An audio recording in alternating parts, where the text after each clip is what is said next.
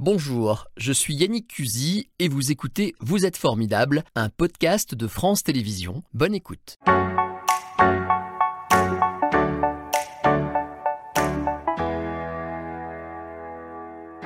Bonjour Isilde Besson. Merci d'avoir accepté cette invitation. Vous êtes venue en habitante de la région Auvergne-Rhône-Alpes, c'est la première chose qu'on va dire. Oui. Vous avez choisi Montélimar, c'est pas un secret, on peut le dire? Non, non, non. Pourquoi vous avez fait ce choix, si, si je peux me permettre? Pourquoi venir euh, vous installer à Montélimar? Euh, bah, parce que euh, depuis le Covid, euh, les gens ont appris à travailler à distance, donc c'est plus facile. C'est un endroit où vous vous sentez bien, j'imagine? Je me sens bien plus à la campagne, en tout Ouais. cas. bah écoutez, c'est vrai que ça change les choses de vivre plutôt à la campagne. Euh, vous êtes, euh, je vais le préciser quand même, comédienne, réalisatrice, scénariste. Vous écrivez des livres, vous faites beaucoup de choses, vous avez une activité foisonnante. On imagine que la campagne peut-être vous inspire dans ce que vous faites. Et je le disais, vous êtes là à l'occasion d'un festival, le festival de l'écrit à l'écran qui se déroule à Montélimar jusqu'au 28 septembre. On en avait déjà parlé avec la directrice du festival. Quel est votre rôle d'ailleurs dans ce festival cette année? Eh bien, justement, je vais rebondir sur votre petite euh, erreur.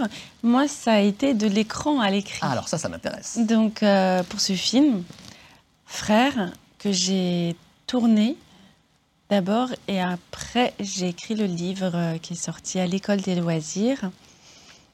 Donc, je viens présenter ce film, Frère. On en parle tout de suite du film Oui. Il y a beaucoup de choses à dire. On va évidemment revenir sur la voix de Charlotte Gainsbourg euh, qu'on entend. Mais d'abord, peut-être l'histoire. Je me suis laissé entendre dire que vous étiez inspiré euh, d'un conte des frères Grimm, c'est ça? Alors, en fait, je voulais à ce moment-là euh, faire une adaptation des Frères Grimm. J'adorais ce conte. Il, il m'inspirait beaucoup cet univers de garçons. puis ces, ces, ces douze garçons qui étaient partis et leurs sœurs qui allaient à la recherche. Et surtout, en fait, la nature, euh, cette quête euh, de, de- d'enfant qui devient seul.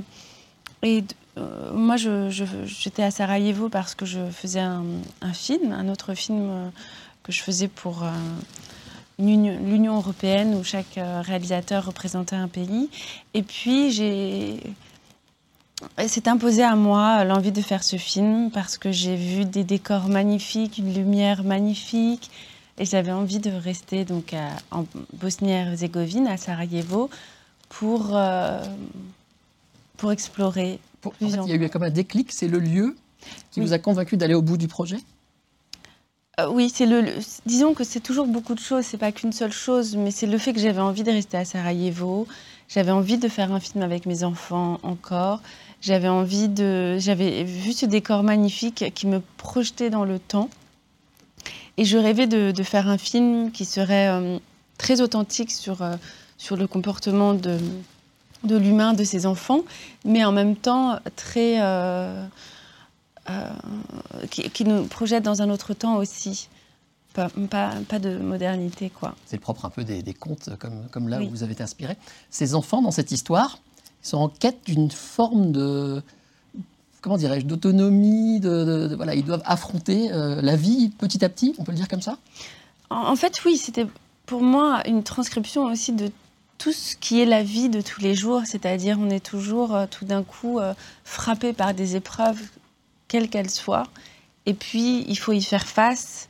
Et souvent, on est obligé de, faire face à soi-même, de dissiper la peur, de l'inquiétude pour, pour avancer. Et donc, euh, à leur niveau d'enfant, ils font face à, à- sa- ces inquiétudes et stupéfactions que de toute façon on rencontre, mais souvent on les rencontre plus tard parce qu'on on a de la chance d'être plus protégé, euh, enfin en tout cas dans, ces pays modernes. A priori, les enfants ne vivent pas des épreuves à, part les maladies, de, de- de- de grande solitude et de devoir tout d'un coup euh, faire face à soi-même. Ça vous inspire beaucoup, les enfants. D'ailleurs, vous avez une phrase que j'ai notée. Vous dites que les enfants sont les meilleurs capteurs de vibrations. Ça, ça m'a Oui. beaucoup intrigué. C'est pas de vous? Euh, vous l'a attribué peut-être? Je me souviens pas l'avoir dit comme ça. Mais c'est vrai que oui, oui, ça fait sens. Ça veut dire en fait, on, on- mais comme les animaux peut-être, on- on est, euh, il y a une forme d'authenticité. Il n'y a pas l'intellect, le cerveau qui a dit je vais décider comment je me comporte, comment j'agis, euh, qu'est-ce que je vais donner comme impression. C'est plus authentique. donc plus organique. Donc, euh, en ce sens, je, me reconnais dans cette phrase. Alors, on parlait de passer de l'écran à l'écrit et donc de votre travail à la fois de scénariste et de réalisatrice, faire travailler des enfants et, comment dirais-je, leur transmettre cette histoire que vous avez en tête. Comment on fait? Ça doit être très difficile, non? Eh bien, c'est justement très instinctif, intuitif, organique. Ça veut dire on, on, met les enfants là et mon intention, la difficulté, ça va être les mettre dans leur costume, dans leur décor et qui se réaccaparent leur, leur temps. Ça veut dire que malgré qu'ils soient en costume et dans d'autres décors, ils redeviennent euh, naturels. Donc c'est les amener à ça. C'est un vrai pari et c'est ce que vous ressentez au moment où vous filmez. C'est ça que vous essayez d'obtenir. Oui, oui, oui, oui, si, si tout d'un coup, mais pareil pour les adultes, euh, si je filme des gens qui décident d'être d'une manière... Moi, mon cinéma, il est plus euh, organique. J'aime les choses organiques, authentiques. Qu'est-ce que ça veut dire, un cinéma organique? Alors, ça veut dire, en fait, on ne va pas être mené par, par l'histoire, l'intellect, bien que c'est bien, évidemment, qu'il y ait une histoire, que tout ça soit tenu mais il va y avoir quelque chose de... De, spontané? Oui, de, plus fort en fait. Comme par exemple, euh, vous savez, quand euh, il y a des... J'ai une amie chamane qui a fait la musique d'un de mes films, par exemple. Elle faisait une musique et on était emporté dans quelque chose. Et c'est vrai que j'aime que l'art nous emporte comme ça, malgré nous, euh, et qu'on lâche prise. Vous êtes très impressionnante, vous avez un parcours sur lequel je vais revenir tout à l'heure.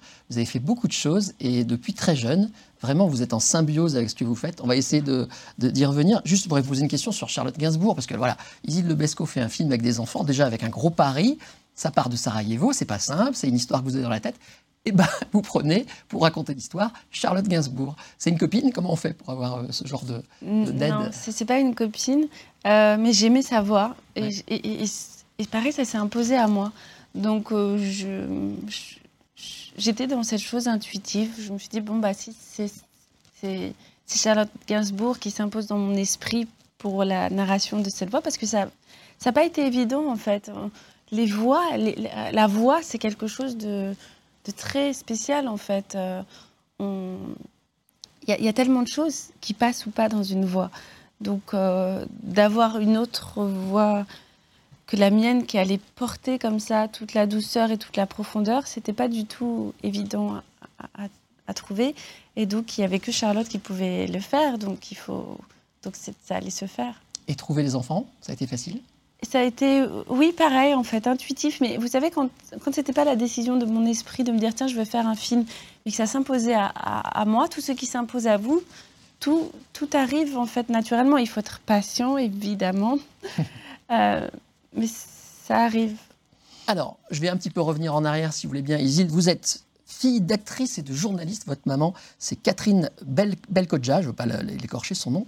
Elle a grandi dans le milieu du théâtre et du cinéma. Du coup, c'était votre biotope d'enfance? Vous avez aussi beaucoup. Euh, elle n'a pas grandi dans ce milieu. On n'était pas du Quand tout. je dis elle, c'est vous. Hein, c'est moi qui fais un lapsus, pardon. Ah oui, pardon. Euh, oui, dans le milieu artistique, en tout cas, ça, c'est sûr. C'est des souvenirs que vous avez d'enfance où vous alliez dans les coulisses des théâtres ou des ah tournages? Ah non, pas du tout. Pas du tout.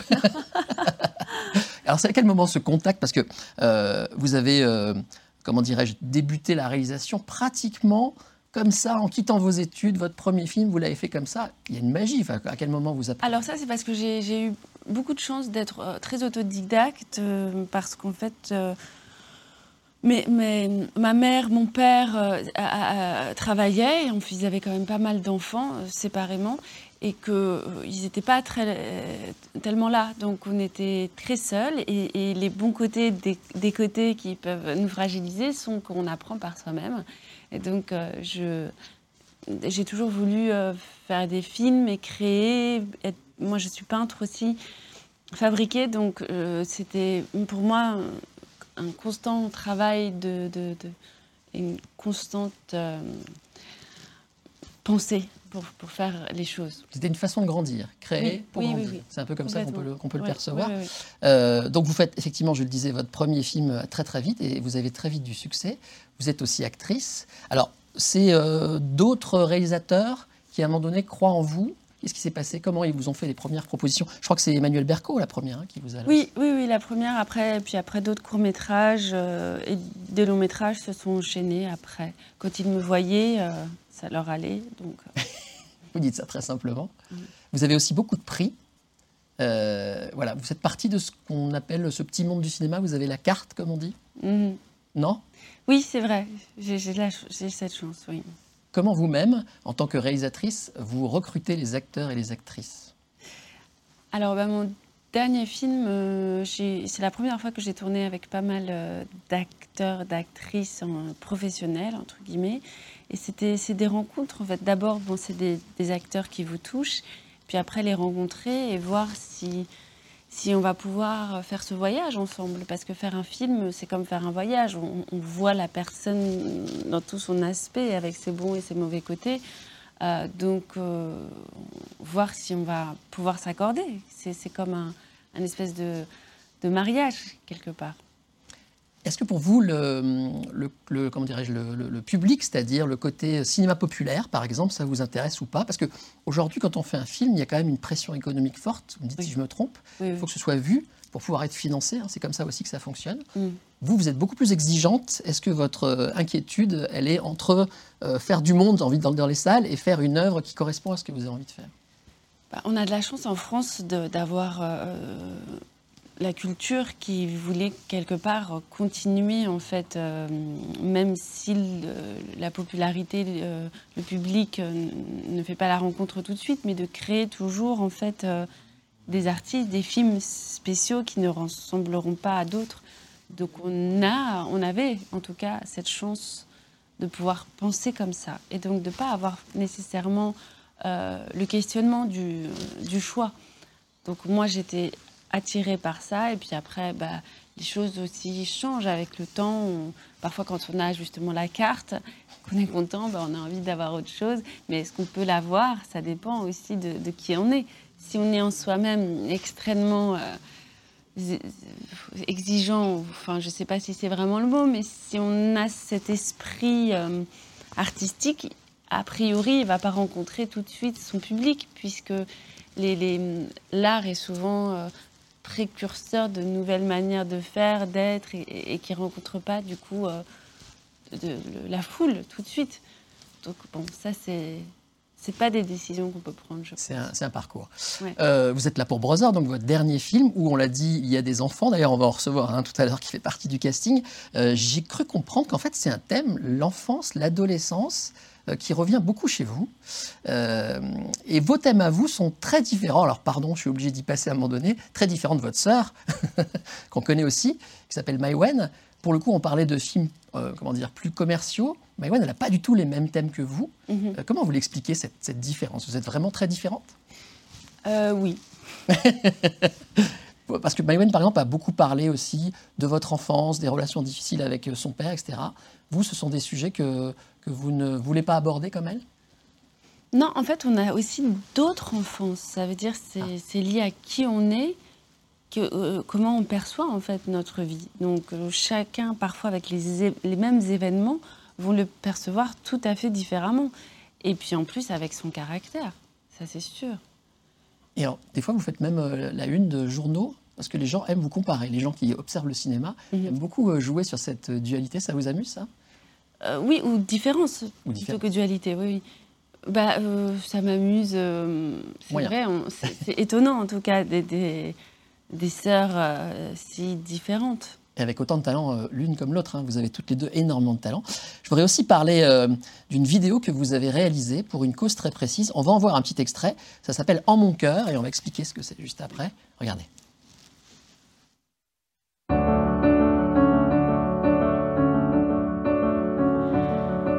Mes larmes ont versé toutes les forces de mon corps, les forces de tristesse.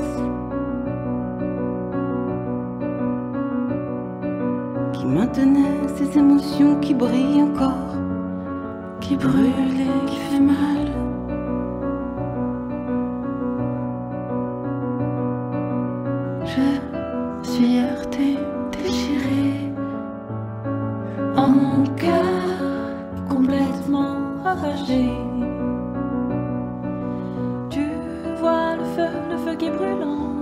Petit extrait en mon cœur, tout en douceur. hein. Ça vous ressemble énormément, si je peux me permettre, ce clip, je trouve. Euh, le, le but, c'était de dénoncer la maltraitance des femmes avec plein d'actrices, d'ailleurs. Mm, mm. Ouais, c'était ça votre but? Oui, c'était de le dénoncer, mais en fait subtilement. Ça veut dire que la maltraitance des femmes, quand elles sont brisées, en fait, elles sont. C'est-à-dire, je voulais pas répondre à cette violence par de la violence. C'est quand on fracasse en fait quelqu'un. Bon ben, qu'est-ce qui va donner après beaucoup moins? Donc en l'occurrence, euh, quand dans un couple, dans un foyer, on, fracasse une femme, bah, qu'est-ce qu'elle va redonner? Plus grand-chose qu'elle a puisqu'elle est détruite. Et donc euh, elle essaie de, dire, oui, voilà, que, c'est ces femmes-là dans, ce clip qu'elles sont détruites, mais elles vont pas le dire avec violence, elles vont le dire avec euh, la douceur parce qu'elles sont, sont démunies et que ça sert à rien de répondre avec la violence. Très bien, le message est passé. C'était Vous êtes formidable, un podcast de France Télévisions. S'il vous a plu, n'hésitez pas à vous abonner. Vous pouvez également retrouver les replays de l'émission en vidéo sur France.tv.